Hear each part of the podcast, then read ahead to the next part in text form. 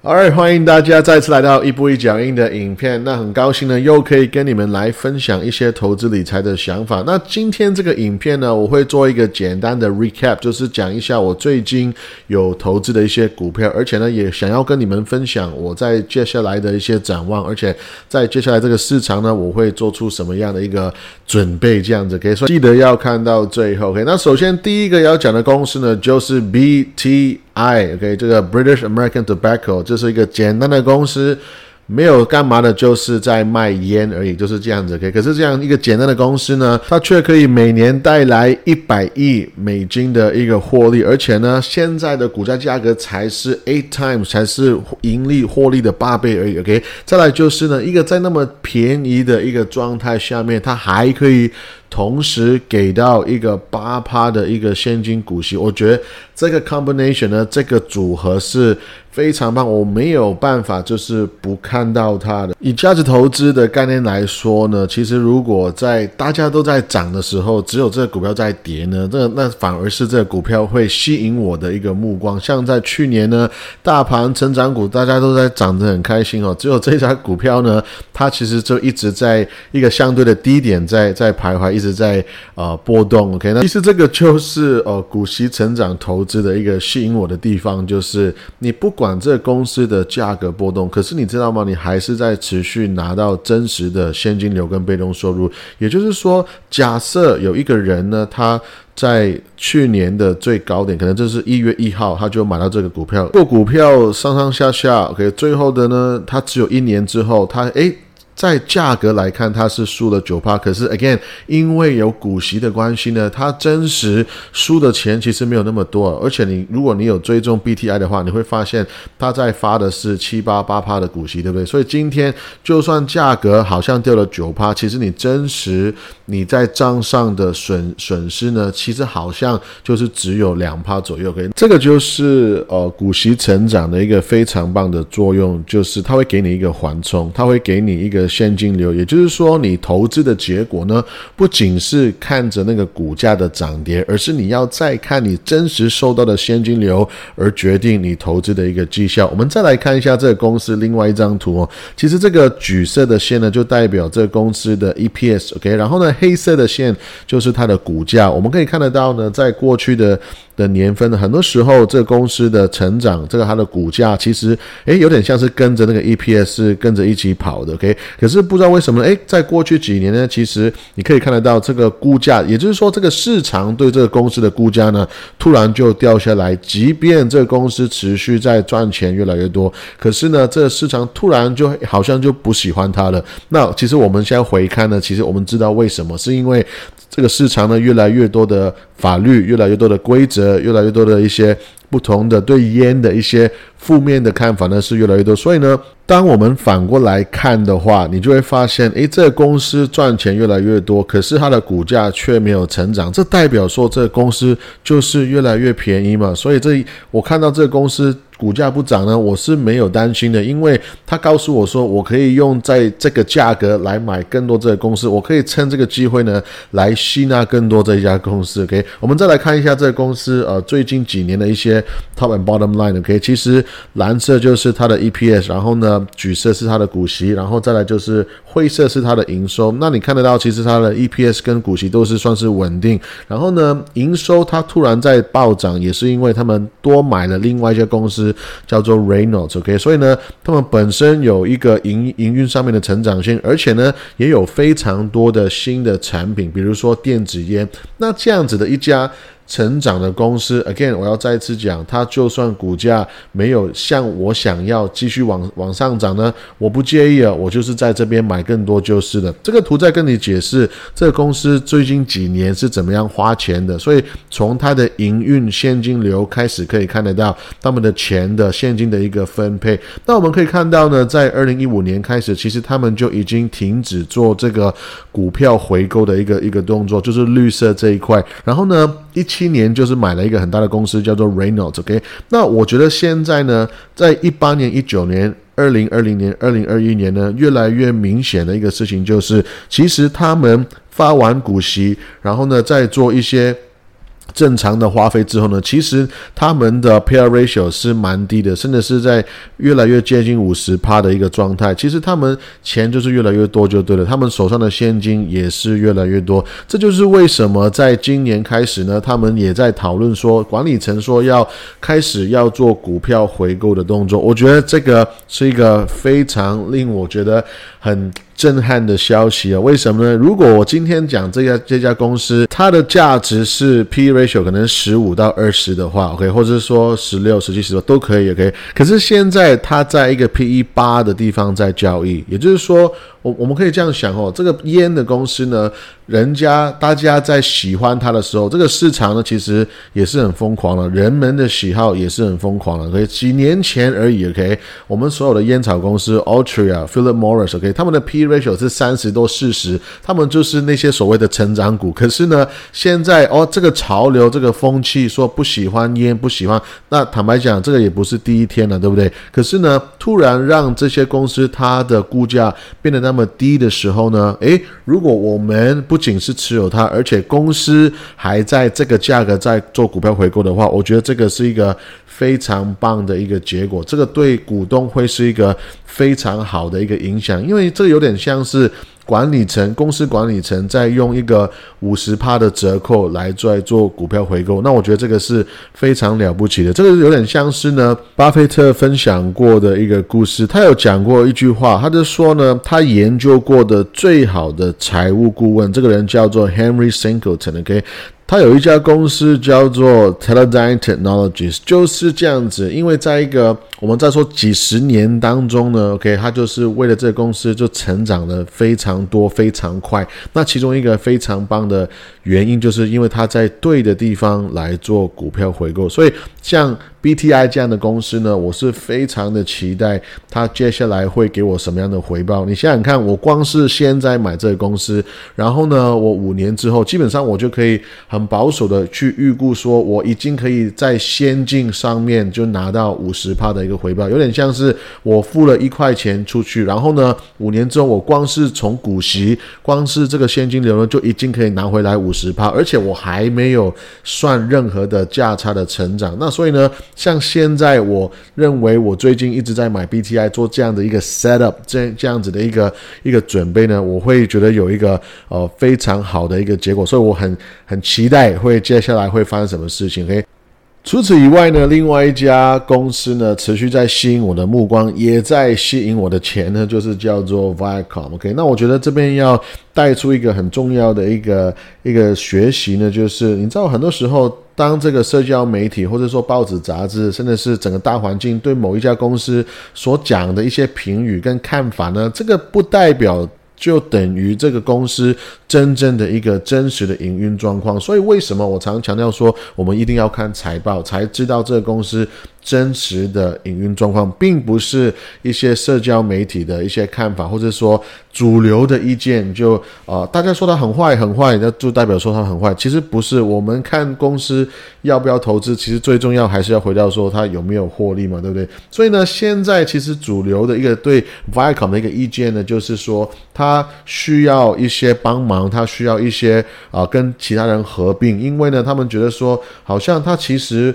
不，没有足够的一些内容来来帮助他变成一个呃可以独独当一面的一个一个媒体公司，对不对？因为现在很多的主流是我们都不要看 cable 嘛，不要看那些。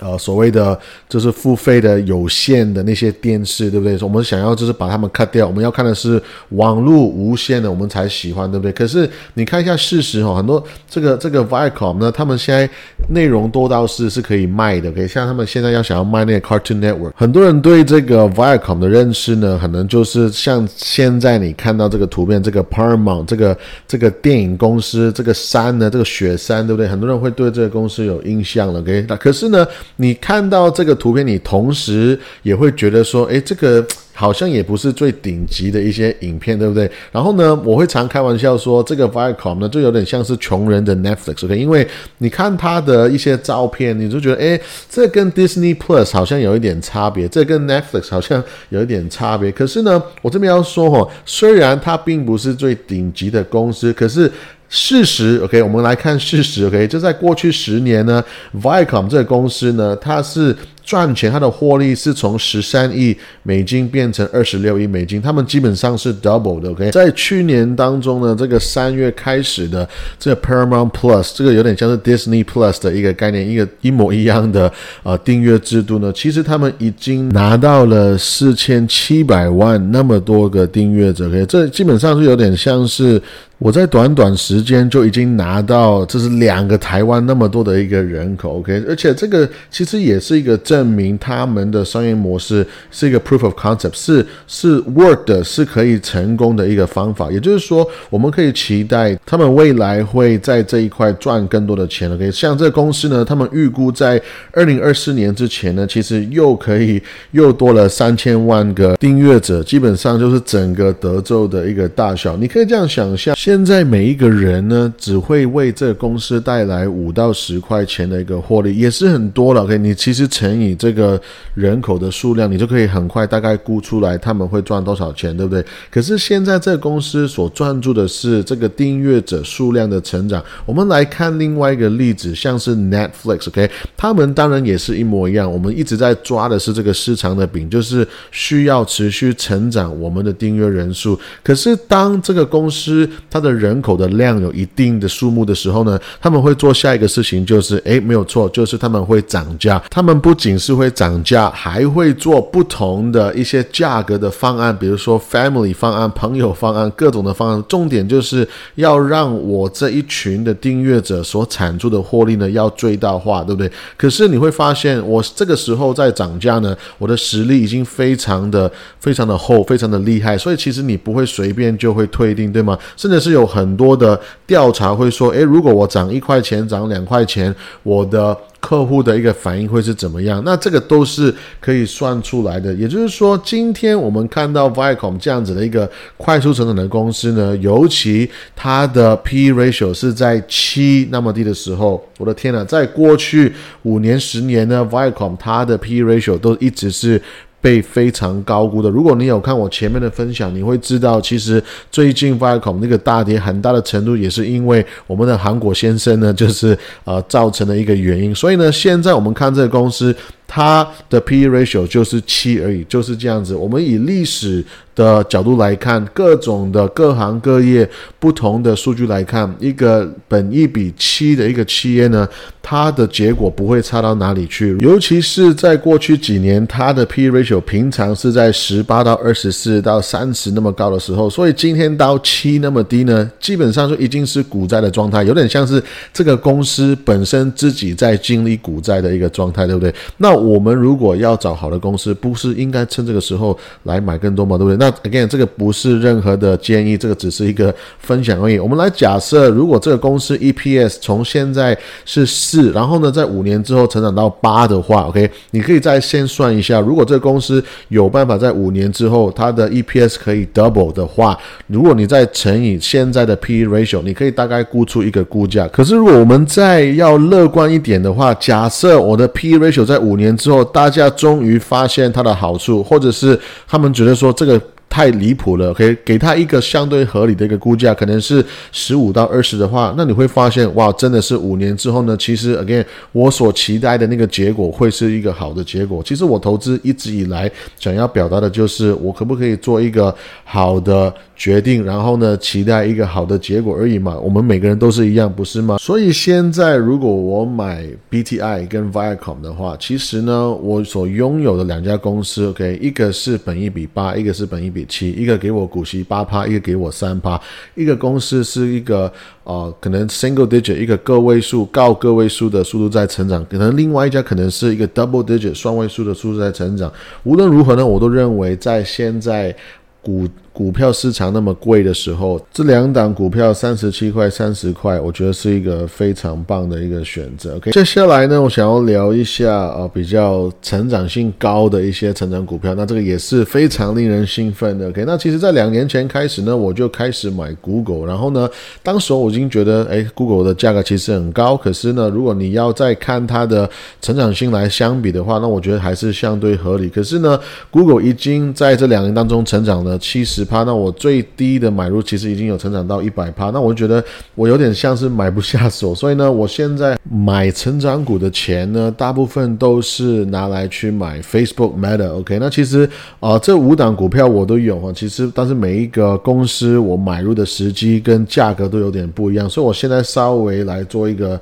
总结，就是这五档最大的呃 tech stock 里面呢，其实我觉得现在最便宜的就是 Facebook，就是 Meta。OK，然后呢，亚马逊我觉得相对是在一个合理的价格，所以如果今天如果呃可能突然 Meta Facebook 突然涨太快的话，涨很很多的话，那可能我还是会把我的专注放回去亚马逊。那 Google 呢，我觉得啊算是现在还是觉得有点贵的一个状态，然后。Apple 跟 Microsoft 呢，基本上我觉得是属于相对非常贵的状态。那基本上我觉得它已经呃贵到我不想要买它，反正我就是持续的长期持有。可是呃，我认为现在是有点高到一个状态，是可能甚至是会呃影响到未来的报酬率的一个状态。因为现在如果以一个获利的角度来看呢，我觉得他们真的是非常贵的。OK，所以我还是会持续的买 Facebook Meta。OK，如果有什么原因 Facebook 突突然大涨，或者是说其他的股票突然大跌的话呢，我会转移我的注意力。那可是现在暂时我的计划还是先专注呃在这一单股票上面，我不想要呃同时候买太多股票，这样其实我的钱会。分散的太多，那这样不如买 ETF 会更好，对不对？那再来呢，有还有一些非常棒的一些，我认为很好的一些蓝筹公司呢，我还是会持续的买入。那最喜欢的当然就是 Johnson Johnson，那 Johnson Johnson 呢，基本上就是属于我的定期定额买的公司之一了。那我觉得，呃，尤其是现在这个价格，它持续在，这有点像是这公司持续在合理价的状态，所以我觉得要我一直在定期定额慢慢买，少少的买，那我觉得是没有关系的。可以，那我。还有在持续观察的另外两家公司呢，就是 Lockheed Martin 跟呃那个联合利华呢，也是一样。等到他们价格掉下来呢，我还是会买更多。那如果你有看我前面的影片，我也是在啊 locky Martin 在大概平均大概在三百四十块左右的时候在买它，所以我还是会持续在。哦，我喜欢的价格，我会一直在等待。那其实我们要买的公司名单太多了，所以每一次如果我忍不住的时候呢，我就很简单，我就是转回我的注意力在那些很安全的公司。那我比如说 Johnson and Johnson，OK，如果我突然觉得哇，我好想要投机，或者是说我我想要乱花钱的时候呢，基本上我就会定期定额买 Johnson and Johnson。那这样其实对我来讲蛮有帮助，因为你知道人就是想要做一些事情，我们总是觉得说要做一些。事情才可以值得赚钱。那所以，呃，我我自己个人呢，是每一次我做投资跟投机，我都会分得非常清楚。我会提醒自己说，诶，如果你这个只是在手痒在玩的话，那你不如好好的去做技术分析，去做一个投机，而不是要为了要买好的公司硬要去做下手。OK，所以今天我的分享就到这边，希望对你们有帮助。那我们就下次见，拜拜。